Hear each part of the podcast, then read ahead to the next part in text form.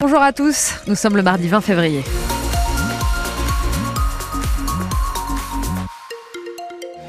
Un mardi tout gris, mais que pour le matin. Il sera beaucoup plus ensoleillé cet après-midi avec des températures attendues entre 12 et 15 degrés sur l'agglomération toulousaine. Il fait euh, entre 9 et 10 degrés euh, à cette heure-ci mais on va rester au sec, ça c'est ce qu'il faut retenir. Si vous avez oublié votre parapluie, c'est pas grave. Si vous êtes parti un tout petit peu en retard aussi de la maison, c'est pas grave non plus, ça roule ce matin.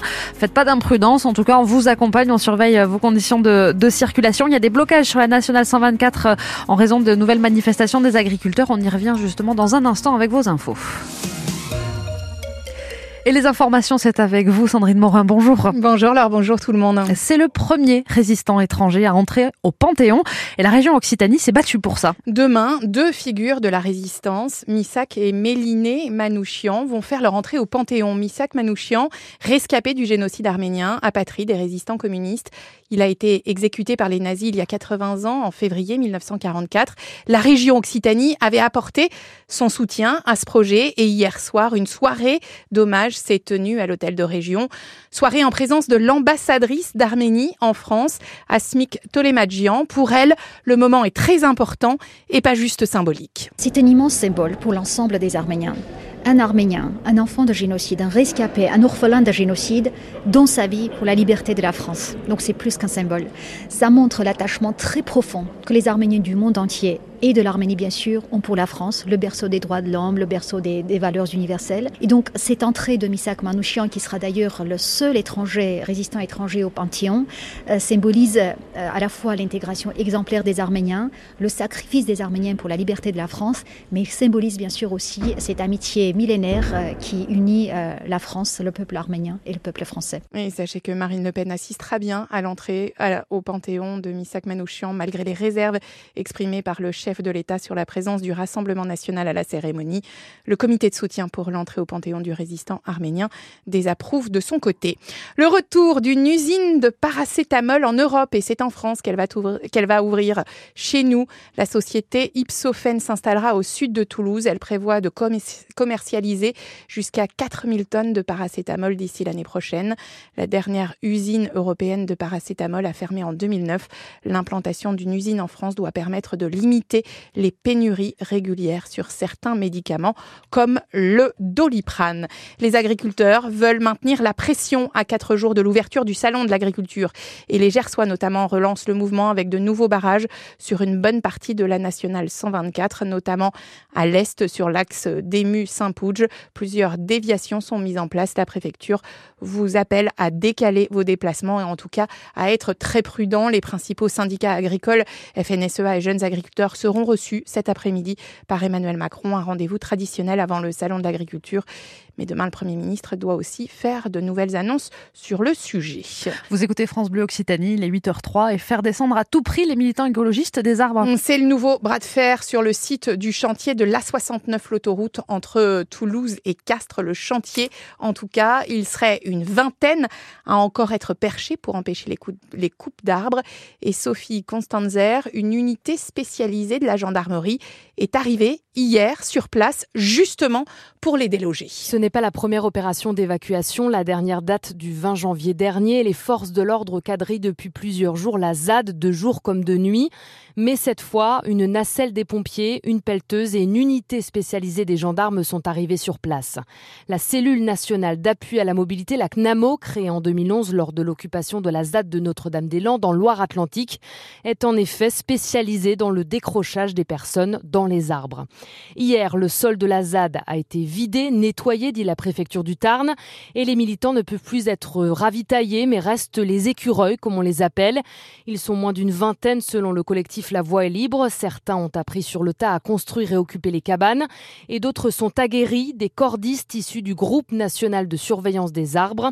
Malgré les moyens techniques et humains, donc, l'opération d'évacuation pourrait prendre du temps, car il faut faire descendre un à un les militants, et leur objectif est de tenir le plus longtemps possible. Un accident grave hier sur euh, le périph' de Toulouse entre les Minimes et Pont-Jumeau. Un accident très violent, disent les pompiers de la Haute-Garonne. Deux jeunes gens ont été notamment blessés, dont une jeune fille grièvement, une jeune fille de 26 ans qui était incarcérée dans son véhicule. Un incendie cette nuit dans un petit immeuble de Mazamet dans le sud du Tarn. Le feu a pris dans une chambre du deuxième étage de ce bâtiment. Une femme de 84 ans a été grièvement brûlée et transportée vers Rangueil.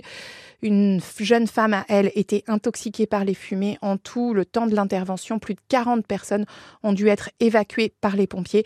Les pompiers qui expliquent que visiblement, le feu a pris dans un matelas et dans des vieux papiers. Le préjudice financier n'est pas encore connu pour la SNAM à Vivier, dans l'Aveyron. La société qui venait de se lancer dans le recyclage de batteries de lithium-ion a perdu les trois quarts de son stock dans un, dans un gigantesque incendie ce week-end.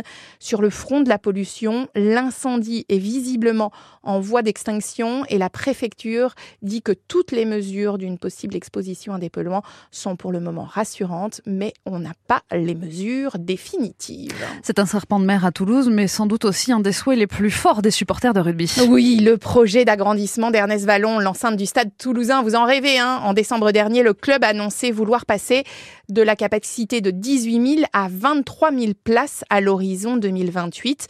Le projet devait être présenté dans quelques mois, mais hier, dans 100% Stade Toulousain sur France Bleu Occitanie, l'ex-deuxième ligne internationale du stade, Jean-Marie Cadieux, qui est désormais membre du bureau de l'association des amis du stade, s'est montré beaucoup moins optimiste. Selon lui, la ville de Toulouse ne fait pas beaucoup d'efforts, même si le projet se dessine un tout petit peu, dit Jean-Marie Cadieux. Qui ferait le tour du stade en fait. Il y aurait des coursives, c'est tout ce qu'on a aujourd'hui à présenter.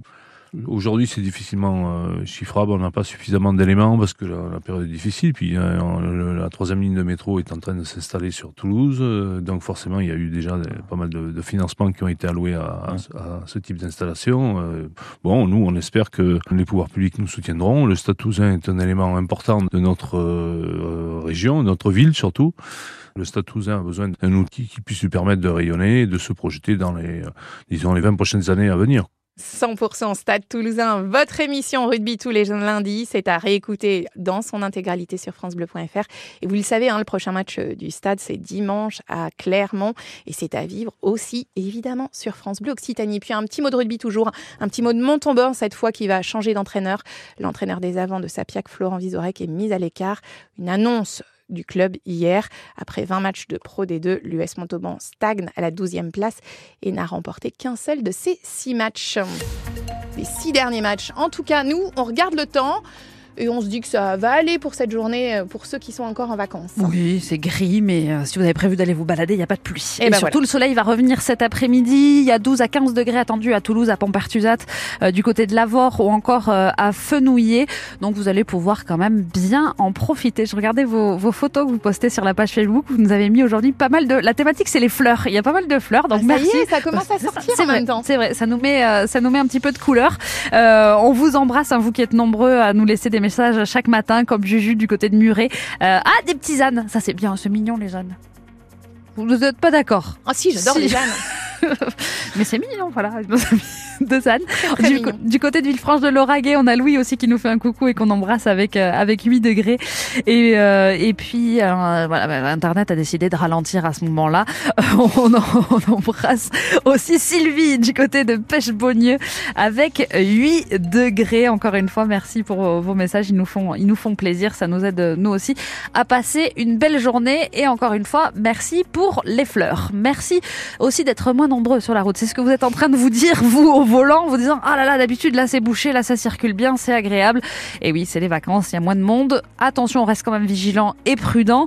Euh, même si ça circule, euh, peut y avoir des ralentissements qui peuvent survenir ou un accident. Vous pouvez croiser un obstacle sur la chaussée. N'hésitez pas d'ailleurs à, à nous les signaler au 05 34 43 31 31. Là, la petite zone où il va falloir être vigilant parce qu'il semblerait qu'il y ait du monde, c'est le nord de Toulouse sur le périphérique extérieur. Quand vous venez de la 62 et que vous redescendez à destination des ponts jumeaux, voilà, le secteur de, de Sesquières euh, il se fait un petit peu au ralenti à cette heure-ci. J'en profitais aussi pour regarder vos trains. Il y a une heure et demie de retard pour le train à destination de Marseille qui doit partir à 8h43 de la gare Matabio. Et c'est le train pour à destination de la Tour de Carole qui n'est toujours pas parti. Il aurait dû partir à 7h47 et la SNCF l'annonce avec 25 minutes de retard. Bienvenue sur France Bleu Occitanie, il est 8h09. Le 6-9 France Bleu Occitanie, Laure Basterex. Dans la prochaine demi-heure, bien sûr, comme tous les matins, on va parler rugby. Et c'est Clémence Rier qui va nous rejoindre euh, pour, euh, bah, pour nous parler de ce milieu, de cet Ovalie qu'on adore, avec euh, tout un programme. Justement, je crois qu'avec elle, on va préparer le, le prochain match.